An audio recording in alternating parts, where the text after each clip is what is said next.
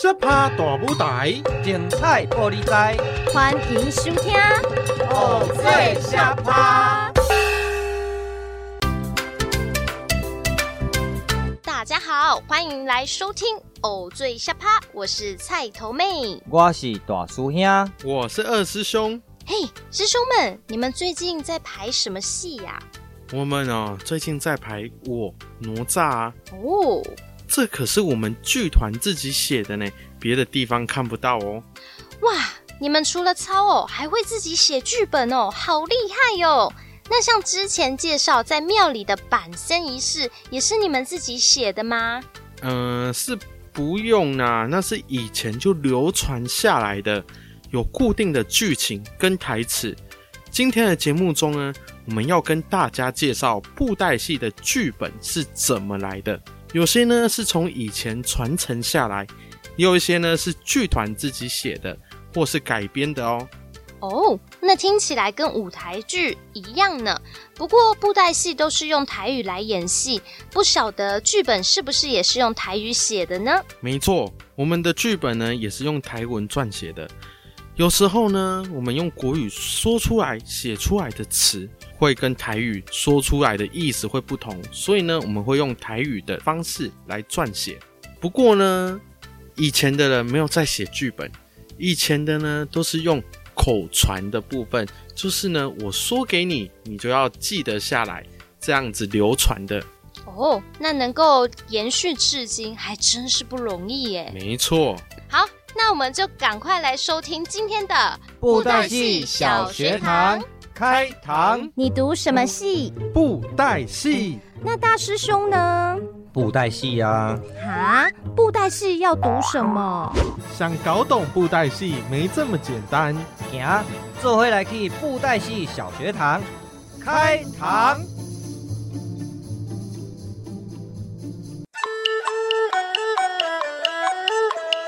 大师兄，我最近呢想要整理我们演出用的剧本，你可以跟我一起整理吗？哦，好啊，那、啊、我要帮你整理哪一边的剧本啊？嗯，我看一下哈。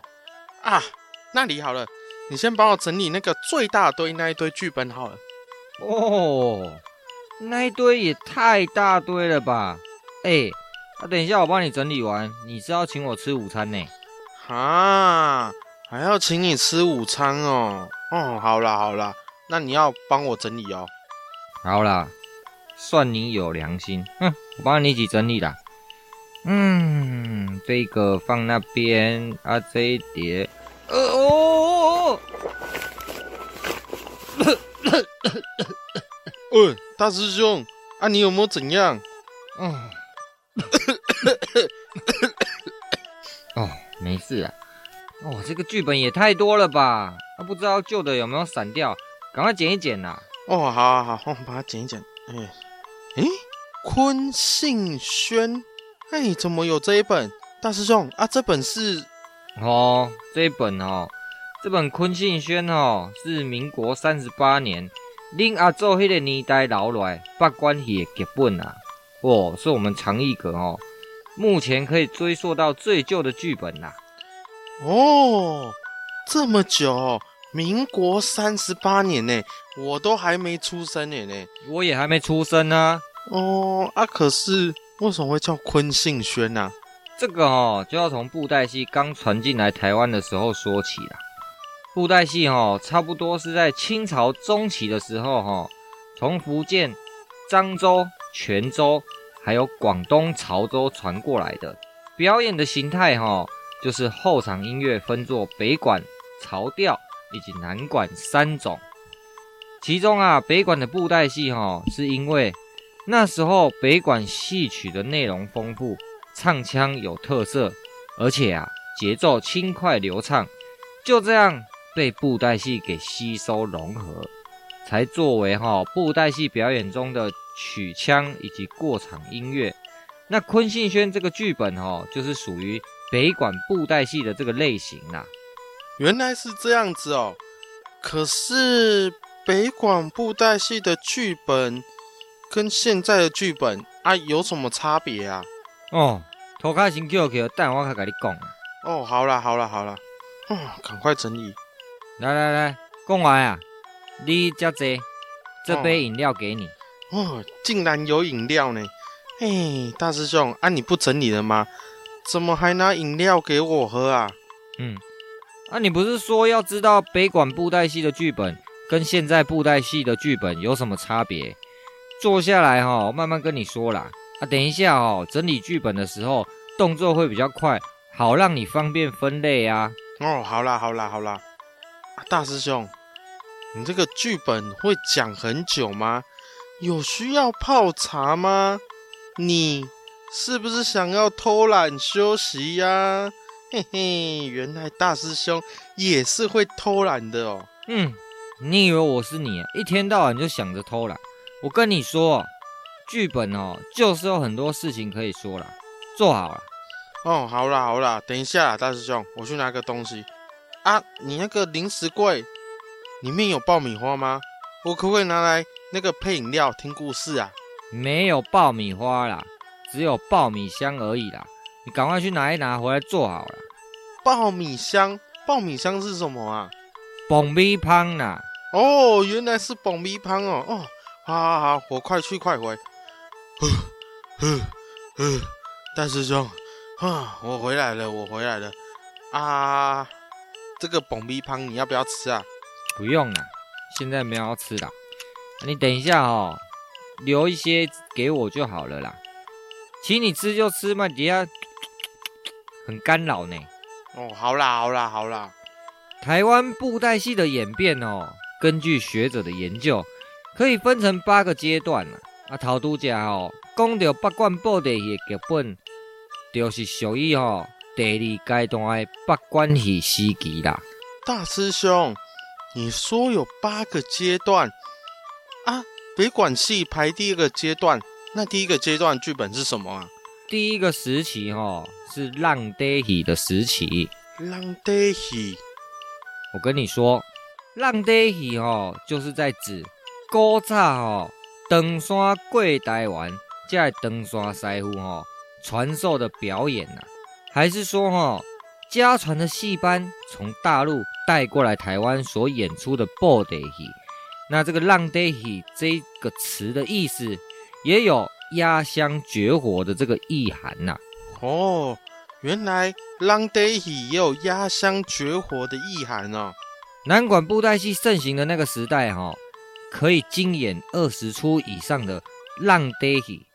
不能够成为一派名师啦，浪爹戏吼，嘛是迄当时头手主演吼，一定爱学戏出啦。那大师兄啊，那个浪爹戏的剧本有哪些啊？我好像没有看过浪爹戏耶。啊，什么又是南管布袋戏啊？浪爹戏的剧本吼，举例来说就是有回翻书啊，养贤堂。宝塔记、扫琴、唐隐魔镜、白扇记，还有很多啦。啊，到现在哦，这些剧本也都是小西园易软然的浪爹戏啦。啊，南管布袋戏哈就不一样了，它呢唱腔比较多，对白比较少，而且哈它是以弦乐为主的，曲调嘞听起来比较温柔婉约，都是以文戏为主啦。那虽然说南管布袋戏受到文人雅士的喜爱，不过哈没有办法满足喜欢那种铿铿锵锵、热闹喧哗的普罗大众啊。哦，那那接下来第二阶段不就是你刚刚说的北管布袋戏喽？没错，清朝光绪年间哈，北管乐曲在台湾非常的流行啊，所以就为了应应观众的需求啊。台湾的布袋戏哦，唔才开始改用八管的音乐。啊，北管哦，都是以锣鼓为主啦，节奏呢明快，也有很多的变化，很适合武戏的场面呐。所以哦，布袋戏在表演技巧上做了非常多的创新，有多了哦跳窗啊、摆阵啊，还有对打这种特技的表演。那个时期哈、哦，还会用奇珍异兽。来吸引观众的目光呢，而这些来自北管戏曲跟演出的剧本哦，又可以统称为架本戏。哦，所以北管跟南管布袋戏的差别，就是差在音乐的不同哦。没错，音乐的不同，所以演出的唱腔跟内容也会跟着不同。哦，原来是这样子哦。大大师兄，我刚刚刚喝太多饮料了，我我可以先去一趟洗手间吗？哦，好啦好啦，你这塞流那么多，反正哦，等一下我还可以讲很多啦，我也跟你去一下好了。各位听众朋友，我们先中场休息一下，待会再继续我们的布袋戏小学堂。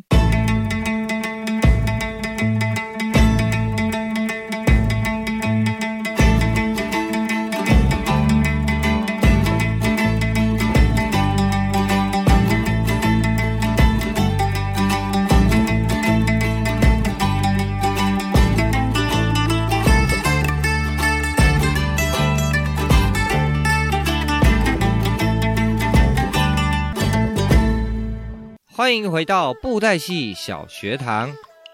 哎，讲完了，赶快给我过来坐好啊！啊，不是要继续讲刚刚还没讲完的部分？你在干嘛？哦，刚刚去上个厕所回来，我顺便去拿东西来吃啊。刚刚个蹦米汤都已经吃完了。啊，大师兄，接下来第三个时期是什么啊？嗯，你就只会吃而已，吃那么多零食，难怪你那么胖。哦，不要一直念好不好？第三个时期哈，就是高切戏的时期啦。在民国初年，因为正本戏的戏出哈有限，为了要应付哈日渐兴盛的演出需求啊，布袋戏的主演开始就向传统的章回小说取材，比如说《封神榜》《三国演义》《红剑春秋》《隋唐演义》等等的。那还有一些戏哈。也是演述历史上清官断案的事迹啦，比如说彭公案啊、施公案、包公案等等的这种啊，就叫做公案戏啦。哦，原来第三个时期叫做古册戏时期哦。可是大师兄啊，古册是什么意思啊？那是因为啊，台湾人哦，俗称章回小说叫做古册。那国语呢，叫做古册的意思，所以章回小说改编演出的剧本哈、哦，也就称作古册戏啦。哦，原来是这样子哦。没错。那再来第四个时期哈、哦，就是剑侠戏的时期，就是剑侠戏。那这个时候啊，古册戏不再让观众感觉到新鲜刺激啦，所以呢，才慢慢发展出剑侠戏。那这个时期又可以分成三个小阶段呢、啊？哦，哪三个阶段呢、啊？就是在一九三零年代啊，演师们他们改编了清末的这个侠义章回小说，比如说《七侠五义》《小五义》《七剑十三侠》等等。那这些主角啊，一般都是一些江湖好汉，每一个啊，功夫拢练个就好，身怀绝技，在江湖上行侠仗义啦。哦，就是江湖侠客都会行侠仗义这样子哦。嗯，那第二个时期呢？再来哦，就是国民政府来台湾之后嘞，演师们就开始改编民国二三十年那时候最流行的武侠小说啦，还是说自己呢，诶，有看到一些题材，把它创作编出来。那其中哦，就是以少林寺的故事为主啦。那这个时期的剧本。特点就是在于说，这些小说里头的主要人物啊，都是江湖奇侠，那帮助清官贤良打击坏人，打击一些江湖败类。那这个演出技巧呢，也发展出了透剑功啊，还有挥剑啊、放法宝这种情节，所以啊，就被称为剑侠戏。哦，原来从那个嘴巴吐出飞剑的。就是剑侠戏哦，哇，我很喜欢看呢。嗯，那再来啊，一九四七年发生二二八事件之后呢，禁止民众在户外集会，那布袋戏呢就转成内台戏的演出。那剑侠戏啊，就是内台戏初期最主要演出的剧种。大师兄啊，啊，什么是内台戏呀、啊？内台哦，我们又称作是戏园。或者是戏院呐、啊，布袋戏班哈，在街道戏院公演，所以啊，就称为来台布袋戏。哦，原来就是进到剧院来做演出哦。哦，跟我们现在很像哎。嗯，那再来就是皇明化布袋戏的时期啦。一九三七年哈七月七号，中日战争爆发之后，统治台湾的日本总督府在推动呢皇民化运动。日本政府哈加强管制演出外台的戏，而且啊还禁止传统戏曲演出中国的历史故事呢，不能用中国还是台湾的语言来唱戏曲啦。所以啊，我们做布袋戏的就慢慢的转业或者是休业。啊，禁止我们用我们的语言去演出哦。对，非常的恶紧。一九四二年。日本政府哈还成立了台湾演剧协会，那他们准许了七个布袋戏团可以到戏院演出黄明剧。那这个黄明剧哈要用日语，然后呢要用日本人造型的昂啊，还要用日本配乐来演出殖民政府哦审查过的剧本，所以啊发展出带有浓浓日本色彩的布袋戏啊，演出前。剧本还要先给他们审核哦。对啊，这个时期布袋戏团演出的时机跟场地哈、哦，都是由日本他们来规定。那演戏的功能呢，是在宣传殖民政府他们的政策，还有灌输一般民众殖民思想。不过呢，还好啊，这个时期很短暂。那这个期间呢、啊，布袋戏团就开始改用现代人的这种昂啊。那西洋配乐，还有布景式的戏台等等，这个改变哦，对台湾布袋戏的发展也是有着不可磨灭的影响啊。哦，原来我们现在使用的布景配乐，就是在这个时期就已经开始发展了哦。嗯，而且还是说日语的布袋戏呢。哦，真的很特别呢。再来哦。就是第六个反共抗俄剧的时期啦。反共抗俄剧，一九四九年呢，国民政府为了防范匪谍啊，所以严格管制演出外台戏，而且呢，要求布袋戏的剧团在演戏开演前呢，一定要演出一段反共抗俄剧，要来宣导他们的政令。所以啊，布袋戏呢也组成了爱国剧团。不过啊，这个时期不长，每一个布袋戏的剧团都只留下一些些梳西装头啊，然后戴阿兵哥帽子的这种现代人形偶，那穿着现代服装样式的昂啊，还有少数的剧本啊。哦，大师兄，你懂得好多，可是，大师兄啊，你还要讲多久啊？讲那么多哦，我实在是很想睡觉呢。哎、你没礼貌哎！你自己要问我的，然后还给我打哈欠。好啦，我说快点啦。第七个时期哈、哦，就是金光布袋戏。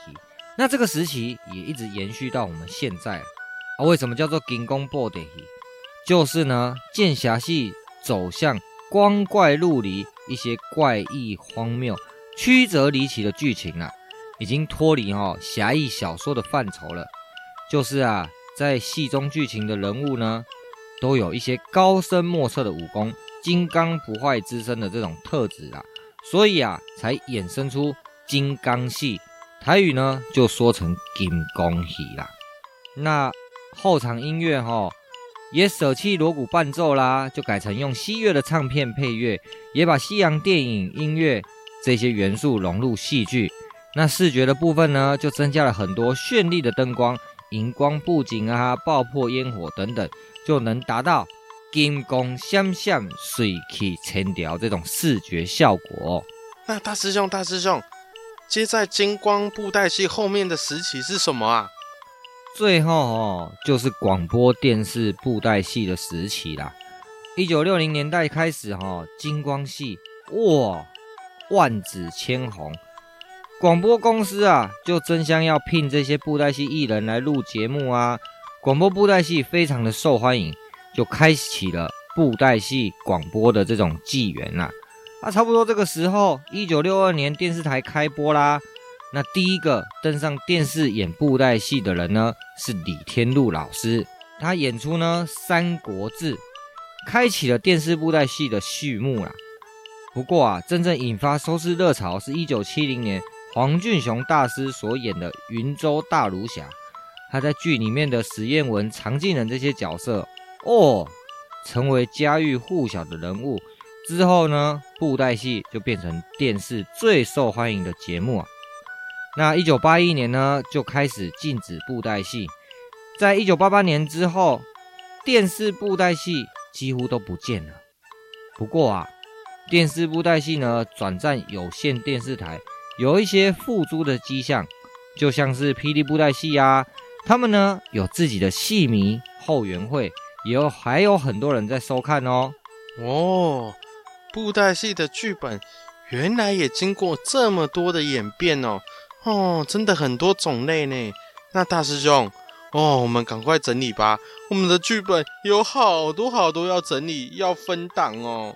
嘿，讲完了，我刚刚讲遐济，讲到嘴角全破，你应该可以靠自己分类了啦。好、哦，哇，就先来去 QK，说太多话，呃，我也累了。整理剧本的事哦，交代好你啊啦，加油！欸，大师兄，你不能这样子啊，赶过来帮帮我啊！真的是太多剧本了。欢迎大家继续回来偶醉虾趴，我们透过刚刚的布袋戏小学堂，认识到了不同时期会流行不同的剧本。那师兄啊，哎，在长艺阁里面也有各种时期的剧本吗？当然有啊，我们剧团呢，从一九四五年创立到现在，已经七十八年了。那有经历过以前呢，日本殖民时期皇民化，然后呢，还有。省政府教育厅的时期，那剧本啊，到现在有浪爹戏、传统戏，还有当代创作的新编戏，所以呢，也印证了布袋戏的一个发展史。不过呢，这些剧本里头啊，我最喜欢的还是我哪吒。嗯，布袋戏剧本真的好丰富，好有趣哦。我们看戏还能学历史。刚刚在小学堂里介绍的戒严时期，要配合政令宣导，就让我想到，现在在嘉义市的歌仔戏团也会走进社区，把健康的讯息加到戏曲里，唱给老大人收听。哎，没错，我们呢要根据不同的受众啊，来编不同的剧本，让他们呢会觉得很好玩。那为了啊，要让小朋友多认识布袋戏，也有专门呢为小朋友来写儿童剧的剧本。那这种类型的剧本啊，口白就必须要特别的小心，不能够太尖深。如果小朋友听不懂台语呢，也要视情况讲国语。不过啊，这个就比较不是正宗的布袋戏。但是没关系，希望呢大家啊可以慢慢听、慢慢看，能够越来越喜欢布袋戏，进一步一起来研究布袋戏哦。没错，想要认识正宗的布袋戏，就要继续来学台语。接下来就让我们继续收听今天的俚语小学堂。久旱逢甘雨，他乡离故地。东风化作呀，金榜题名时。你们在说什么啊？听不布袋戏，你不会，我教你。好啊，行行行，咱今来去看戏喽！大师兄，大师兄，嗯，哦，我前几天呢、啊，听到一个故事，很精彩，很精彩呢。真的哦？啊，哦、是给讲给小朋友听，还是讲给大人听的故事啊？当然是讲给小朋友听的啊！哦，你要把它改编成布袋戏来演吗？嗯，我先说给你听，你看一下，看可不可以改编成布袋戏来演。嗯，好啊，来你说。好哦，从前，从前，从前，从前，有一个国王的女儿，长得非常非常的 beautiful。嗯，而且啊，性情温柔。嗯，很像白天鹅。哦。常常啊在树林中的水池边跑来跑去，跑来跑去，所以大家呢都叫她天鹅公主。那为什么不叫树林公主，还是水池公主啊？你有听过树林公主，有听过水池公主吗？当然是天鹅公主比较可爱啊。哦，那她如果长得很像一只熊，要叫熊公主吗？啊，你不要闹了啦，先听我把故事讲完啊。好，有一天呢，他拿着一颗金球在水池边玩耍，玩着玩着玩着，一个不小心，这球就掉到水里面了啊。他就东找西找。找了很久很久很久，还是没有看到金球呢。哦，啊，接下来是不是有一个女神浮起来，就问他说：“天鹅公主，你掉的是金球还是银球啊？是吗？你现在是要讲这个故事吗？”当然不是啊，大师兄。我跟你说，我掉的都不是金球银球啊！你要给我什么？我就会沉下去啊！天鹅公主，你真是一个诚实的人。我这边有一颗金球，还有一个银球，这两个都送给你。那、啊、不是金斧头跟银斧头的故事吗？哦，当然不是这个故事啊！哦哦，他哦，在那边找了很久很久，嗯、还是没有看到金球。结果啊，他心中又着急又难过，就坐在水池边上，大声的哭了起来。哎、欸，你你那是男生还是女生？你不是说她温柔婉约、很漂亮，怎么会哭得这么夸张啊？啊啊，啊！不然女生的哭要怎么哭？你又没有教我。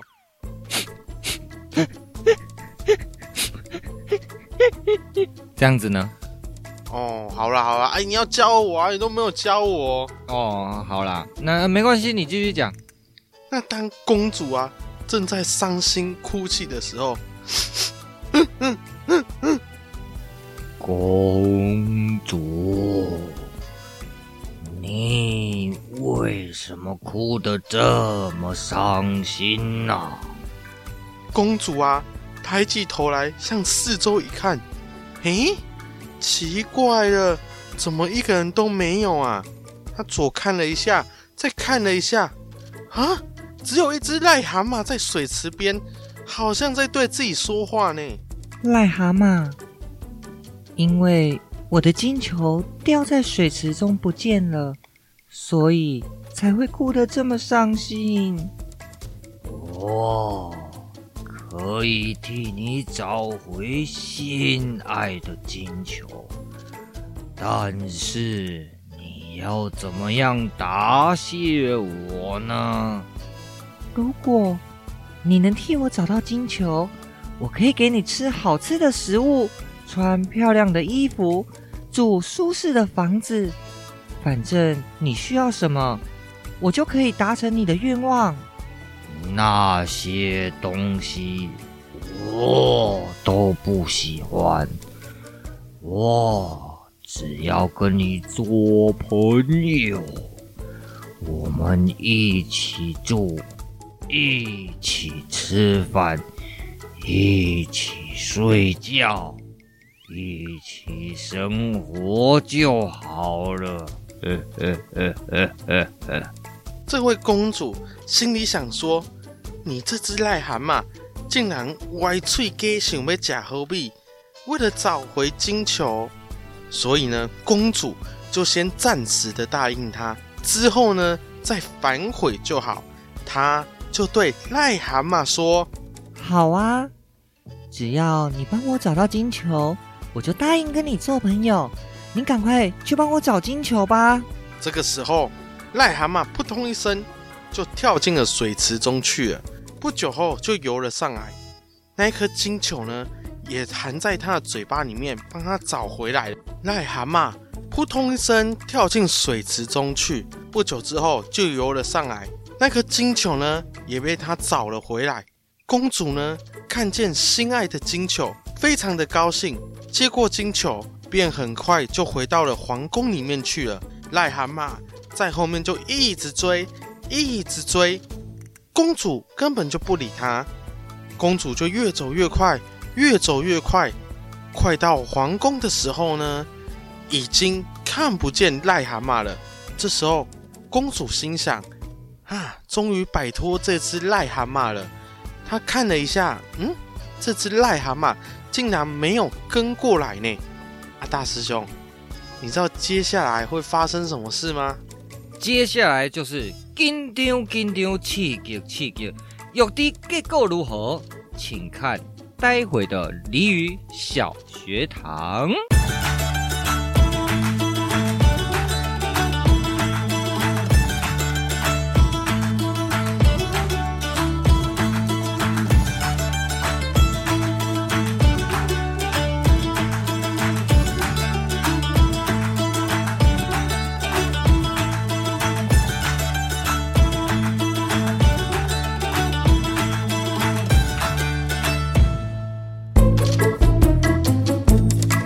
欢迎回到鲤鱼小学堂。哎，讲完啦，你头拄啊讲甲对啊哈。吼，我刚刚啊讲到了这个啊，就是公主她一路快跑，快回到皇宫的时候，嗯嗯，看不见癞蛤蟆，嗯，结果她以为癞蛤蟆已经回去了。那么故事来到了第二天哦，第二天哦。当公主啊跟国王坐在一起吃饭的时候，嗯，突然听到门外传来一个脚步声，咚咚咚咚。公主，快开门，我是你的朋友呢。快开门，让我进来吧！公主啊，就不知道是谁，然后呢，她就去开门。嗯，诶，是谁呀？怎么只听得到声音，没有看到人呢？哎，可能是有人在恶作剧吧。这时候，公主就关上了门。啊！呜呜呜！我的脚啊！公主呢？又开了门。哎，奇怪了，我刚刚不是有听到人在叫吗？哎，怎么又没看到人啦？这时候，公主左看一下，右看一下，没有看到门，就把门又关上了。啊！我我我我的。公主听到了叫声，就连忙又打开了门。哎，奇怪，这个声音听起来离我好近哦。到底是谁？现在农历七月鬼门开，千万不要恶作剧，赶快出来！呃，公主。这时候，公主就往下一看。看到了昨天那只癞蛤蟆，便吓得赶快把门关上，跑回饭桌去。国王看到他这个样子，就问说：“你在外面看到了什么？怎么如此的惊慌？”哦，外面只是一只癞蛤蟆而已啦，我们不用管它，继续吃饭吧。癞蛤蟆而已。为什么癞蛤蟆会来找你？哦，昨天我在水池边玩球的时候，不小心把爸爸你送给我的金球给掉进池塘里头了。公主就把昨天经过的情形详详细细的告诉了国王。那这位国王呢，也是很守信用的人。当他听到了公主的叙说之后，就跟公主说：“杀人用过吧，你好不懂得卡位。我们呢，做人一定要讲信用。你答应过人家的事，不能反悔的。”公主只好过去开了门，让癞蛤蟆跳了进来，跳到公主的椅子上，再跳到桌子上，和公主一起吃饭。吃饱后，嗯，呃，我已经吃饱了，想要休息，请公主带我到你的房间休客吧。公主看癞蛤蟆长得那么难看，跟他在一起吃饭已经觉得非常的恶心了，还要带他去房间休息，自然是不肯答应。国王看到就说：“你既然答应人家，就不能反悔呀。”公主没有办法，只好带癞蛤蟆上楼。到了房间里，癞蛤蟆要求到床上休息，公主呢叹了一口气，只好把癞蛤蟆放到了自己的床上。奇怪的事情发生了，当那只癞蛤蟆躺在公主的床上时，他立刻变成一个英俊的王子。这个王子呢，长得真的是风度翩翩，一表人才。国王见了非常的高兴。过了不久，便把女儿嫁给了他。原来，王子呢是被魔法师用魔法把他变成癞蛤蟆，丢到那一个水池里面的。因为世界上只有公主一个人才能破除这个魔法，所以呢，这只癞蛤蟆。就天天在水池等着公主，现在终于实现了愿望。王子呢，也回到了自己的国家，继承了王位，做了新的国王。从今以后呢，新国王和新王后就过着幸福快乐的日子。大师兄啊，哎、欸，我这个故事讲完了，嗯，你觉得我们可以把它变成布袋戏？来演给小朋友看吗？当然可以啊，这个故事也蛮不错的啊。要告诉人家说话要守信用嘛，对不对？哦，是没错啦。我一开始听到这个故事，我也觉得，诶，好像很适合改编成剧本，让小朋友听。诶，因为啊，我们演布袋戏呢，其实不只是要带给观众娱乐，我们呢能够做到的，其实要是寓教于乐。比如说啊，以前在演的忠孝节义的那些故事呢，诶，这个故事里头啊，都会夹杂一些我们偷偷要宣导、要给观众的东西哦。就比如说要孝顺父母啊，然后兄弟之间要互相帮忙啊，或者是啊敦亲睦邻等等的，里头啊也都会偷偷埋着一些小故事哦。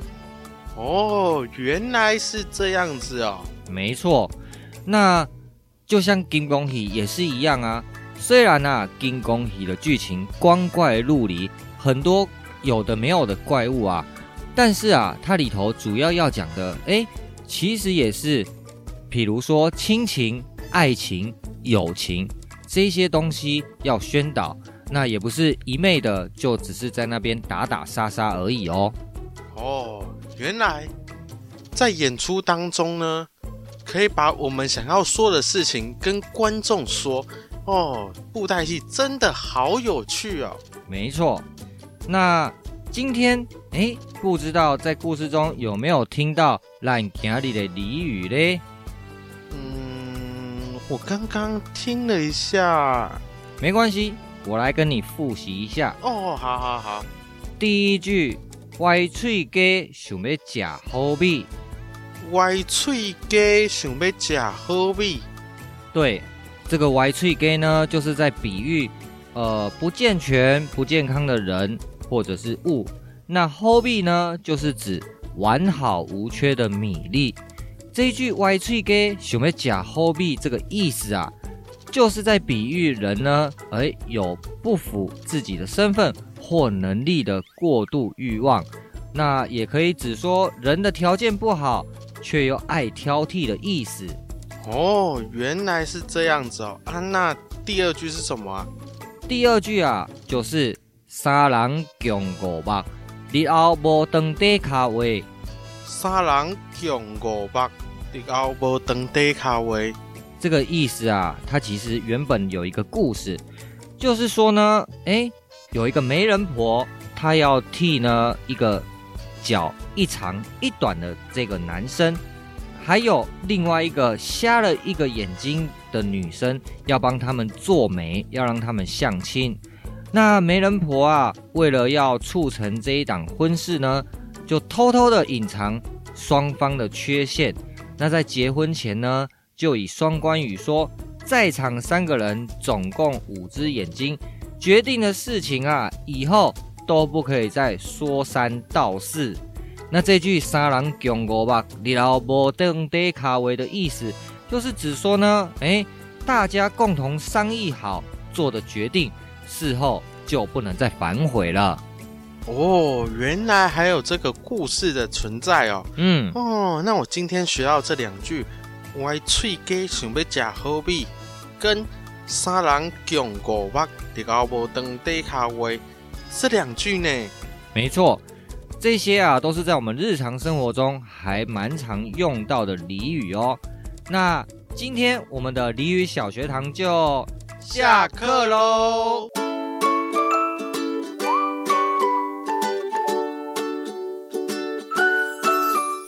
家继续回来偶醉下趴。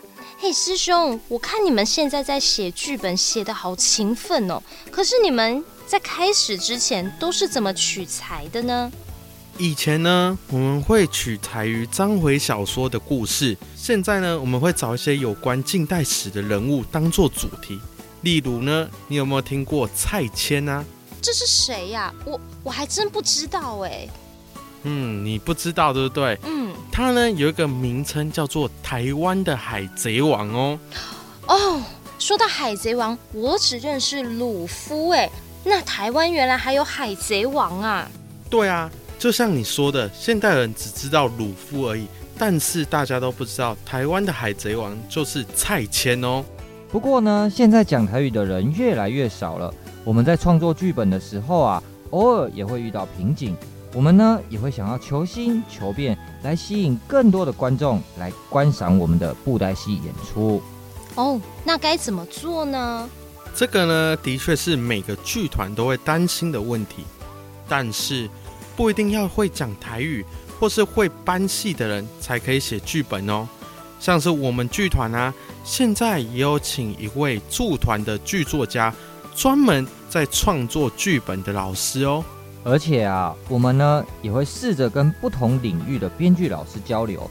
这些老师呢，有可能是帮舞台剧创作剧本，或者是呢歌仔戏领域，还有呢京剧领域的。虽然啊。他们不见得会说台语，对布袋戏的了解呢也不多。但是啊，我们可以借鉴老师他们的编写剧本的功力，再由我们啊来演绎，或者是呢改成布袋戏的说话方式来呈现哦。哦，我知道，我知道，很久以前有一个叫《南方四剑客》这个国外的卡通，那么里面呢有一个角色，他的口头禅是 “OK”。但是呢，台湾呢跟国外的声音导演讨论之后呢，这个 OK 在台湾就改成好呗，不但呢可以符合原本的角色个性，还非常的接地气呢。没错。嗯，我们说了那么多，长影阁也都有在持续写剧本。师兄们，我们最近有没有什么好戏可看呢？当然有啊。哦，嘿嘿，在九月十六号。晚上七点半的时候呢，哪吒会到民雄的嘉义县表演艺术中心来演出他的故事，让各位听众朋友看哦。如果有兴趣的朋友们，千万不要错过长影阁掌中剧团的演出。我哪吒没有错，详细的表演资讯呢，请上长影阁的脸书粉丝专页来进一步了解实际的时间，还有未来长影阁的节目动态。那么，如果是要关注我们偶醉下趴的朋友呢，也可以除了长影阁之外呢，打开你的收音机，转到嘉乐电台 FM 九二点三，我们会在每个礼拜天晚上六点到八点准时在空中与大家相见哦。好啦，那今天的节目就到这边告一段落，我们要跟大家一起说声再见喽，拜拜拜拜。以上节目由文化部影视及流行音乐产业局补助制作播出。